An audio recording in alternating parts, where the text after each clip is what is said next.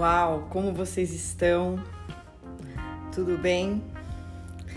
Boa noite, bom dia, boa tarde. É com muita alegria que eu volto aqui para fazer mais um episódio do podcast Corpo Presente. E eu queria muito trazer uma conversa para desdobrar aqui sobre é, a nossa a nossa aproximação com a é difícil falar isso, não? Com o corpo da natureza, é, a gente, por a gente ter né, a aproximação do indicador com o polegar, a gente tem uma inteligência, né? O homem ele tem uma inteligência, ele tem uma sabedoria, quer dizer, sabedoria não. Eu acho que mais inteligência mesmo no que concerne ao raciocínio lógico a respeito das coisas. E essa capacidade da gente de raciocinar, ela também nos torna reféns de uma certa inabilidade de é, entender que nós, nosso corpo, ele é tão natureza quanto qualquer outro organismo vivo existente na face da Terra. É, a gente se sente a gente se sente apartado, deslocado desse ambiente natural e os discursos eles se reproduzem, né?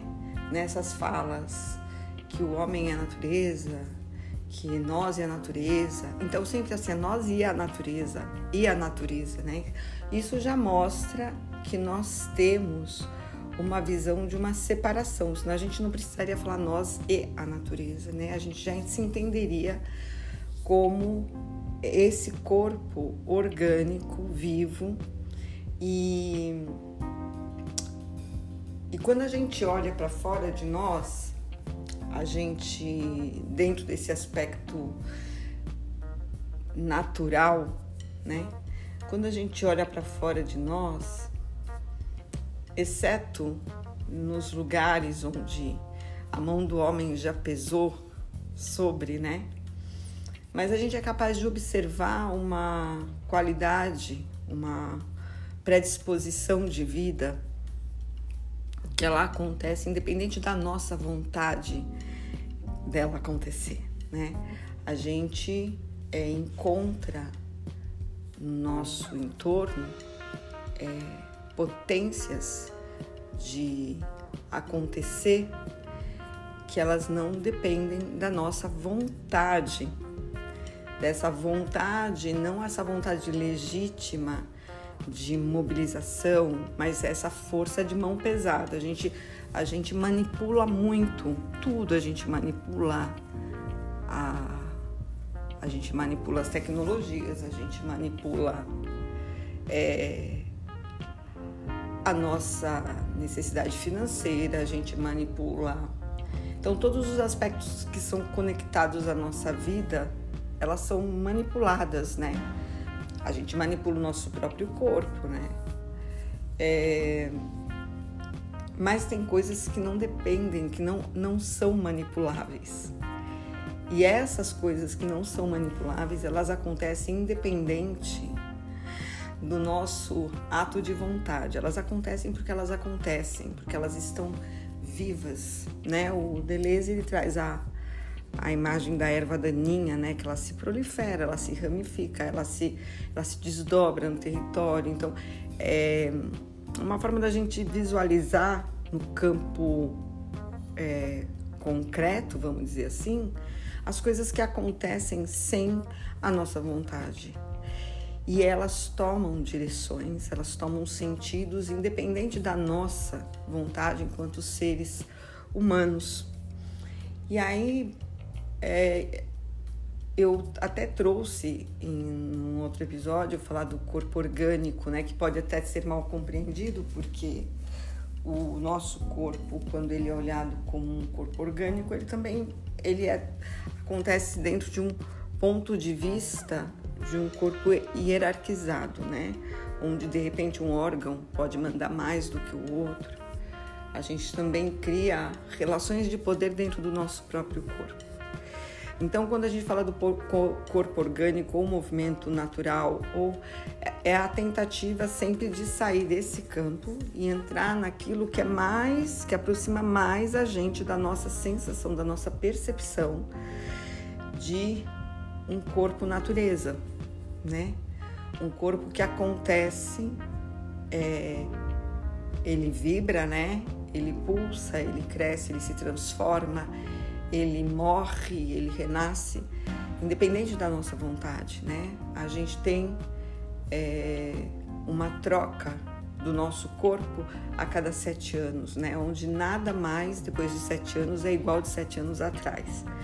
Então, o nosso corpo ele morre e renasce o tempo todo. E então, quando a gente fala do corpo orgânico, a gente quer aproximar mais dessa percepção, dessa vida que acontece que não depende exclusivamente de uma manipulação e de uma vontade. Nosso desenvolvimento, nosso movimento, o nosso corpo, ele se manifesta, ele acontece, né? E aí isso me fez trazer um, uma reflexão em torno das crianças, porque as crianças elas hoje elas sofrem demais, né? Do ponto de vista da educação, a gente eu, eu não eu por mais que eu esteja utilizando uma ferramenta de podcast, de Instagram, né? Eu olho muito pouco, na verdade, tudo isso, mas olho, mas vejo e me assusto quando eu vejo alguns reels onde as pessoas colocam as crianças em condições assim deprimentes, humilhantes, né? E sem o adulto sem nenhum respeito à criança, ao ser criança, né? E, e esse desrespeito ele acontece das mais diversas maneiras, né? É, então a criança nasce e logo, imediatamente, os adultos, os adultos eles tomam posse dessa criança. E assim como tudo, eles querem também manipular essas crianças.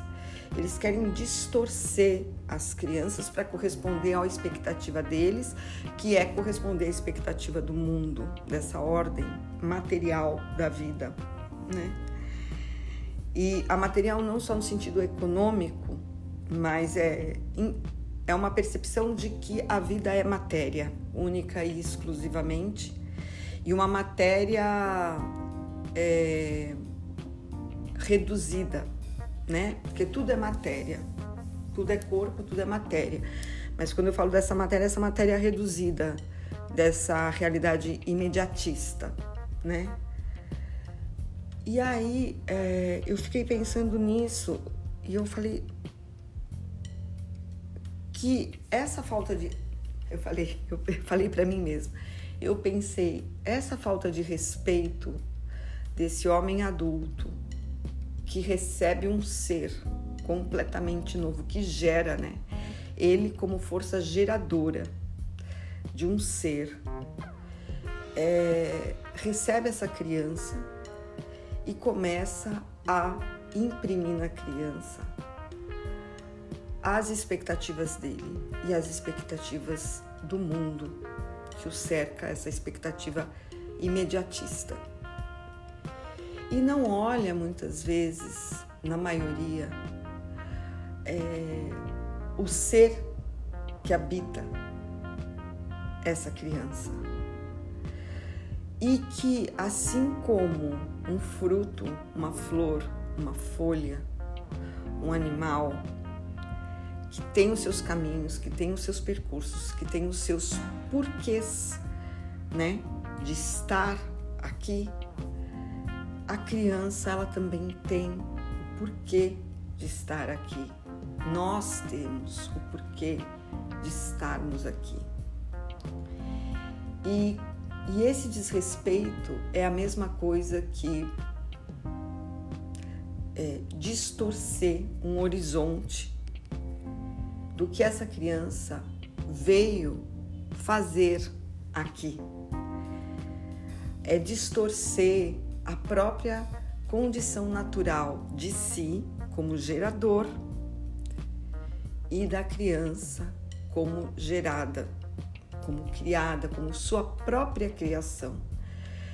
É, os filhos, as crianças, elas vêm muitas vezes para suprir uma necessidade social do homem social. Ah, você vai casar, você vai ter filhos. Então a, a criança, a geração, ela sai do campo da criação, de você gerar algo, algo novo para a vida, que é uma força que o homem, né, o homem e mulher tem inerente para sair dessa força e entrar simplesmente numa condição social. Se eu vou ter um filho, se eu vou ter dois, se eu vou ter três, e o que o meu filho vai ser quando crescer. Então, já começa a distorcer a criança daquilo que ela veio cumprir. E talvez Talvez, assim como essa pessoa que gera e tem um olhar distorcido sobre a criança, tenha tido a sua vida também completamente distorcida quando foi gerado. Só que as pessoas não se dão conta disso, de quanto tênue e, e importante e forte é a capacidade que a gente tem de gerar, o que a gente gera e como a gente deve acolher essa nova vida, esse no, novo entusiasmo, esse, essa nova direção, porque cada criança que nasce, ela é uma nova direção para o mundo. Ela é uma nova direção de coisas que nós, enquanto geradores, não vamos olhar com o mesmo olhar, porque ela vem com o novo, ela vem trazendo a novidade ela é, vai ser a pessoa se permitida ser entender as necessidades do mundo que ela veio atuar. Então, não cabe ao adulto interferir nesse processo e desrespeitar uma criança, desrespeitar um ser para suprir o seu ego, a sua individualidade, a sua arrogância. Então é uma afronta, é uma afronta a esse novo ser que chega.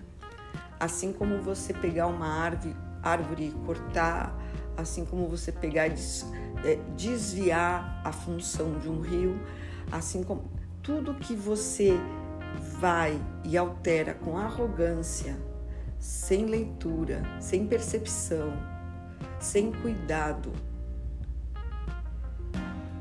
você está ofendendo, né? Ofende a própria questão natural. E eu estou falando isso aqui, eu gosto muito dos temas de corpo, mas eu, é, são corpos, né? O, quando a gente fala desse corpo natural, desse corpo orgânico, do movimento natural, a gente não pode estar falando desse corpo sem estar percebendo a vida que passa em nós. E se passa a vida em nós, passa a vida no outro.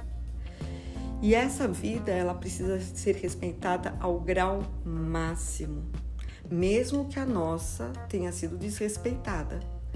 A gente precisa acordar e ver que cada ser que chega é uma oportunidade, é uma vida nova. Eu não estou colocando isso num grau de uma esperança que o mundo vai mudar. Não, não, não é nesse lugar. É toda a novidade que existe num novo ser, que vai olhar o mundo de um ponto de vista absolutamente particular dele próprio e que a gente não tem o direito de estragar essa pessoa essa criança e esse ser. Assim como a gente não tem o direito de estragar a nós, né? A gente tem que ser cada vez mais fiel aos nossos impulsos, às nossas questões, das mais da nossa mais inteireza de ser, né? Não dessa realidade vagabunda, né, que existe, que ridiculariza, que menospreza, que que ultraja uma vida, né? Em nome de algo que eu nem saberia dizer aqui. Então eu, eu fiquei muito com essa reflexão desse corpo naturante, né? Que a gente é, que a gente se cria, que a gente se transforma, né? E como a gente sendo esse ser naturante, a gente se colocar no mesmo lugar dessas forças extraordinárias de vida pulsante que acontece, que se manifesta nessa esfera, nessa nesse planeta, né? Somos manifestações desse planeta. Nesse planeta. Podemos ser manifestações nesse planeta dessa forma, como a gente está hoje, com o nosso corpo, com a nossa inteligência, com a nossa capacidade de alterar e é nosso nossa responsabilidade da gente conseguir fazer um, uma coisa mais interessante de tudo isso, para não dizer melhor, né? Porque melhor seria entrar num campo também de julgar mas usar as nossas forças, potências de criação, de capacidade de gerar, dentro e fora, aquilo que realmente faça sentido e nos eleve enquanto organismos vivos de um planeta Terra. E com isso eu vou encerrar essa reflexão que busca colocar cada vez mais o corpo, o movimento, a dança no centro da conversa. Uma boa noite, um bom dia, uma boa tarde. Até a próxima.